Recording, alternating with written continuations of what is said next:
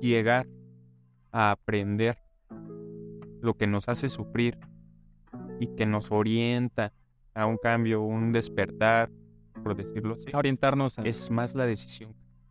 Convicción. Es, es la conciencia, en sentido de que es que hay gente que sufre y sufre y sufre y sufre y vuelve a pasar por las mismas experiencias. y sigue cayendo en... y sigue Muy cayendo en lo mismo. Ok. Entonces estás seguro que esa persona no, No ha está aprendido de la aprendiendo. decisión. Ajá, Entonces, no ha aprendido la decisión. creo que es hacerte consciente de lo que en tu vida constantemente te está haciendo sufrir, te está haciendo tropezar y tomar la decisión de no pasar por ahí otra vez. O sea, puedes caer en el mismo bache todos los días, todos los Ajá. días.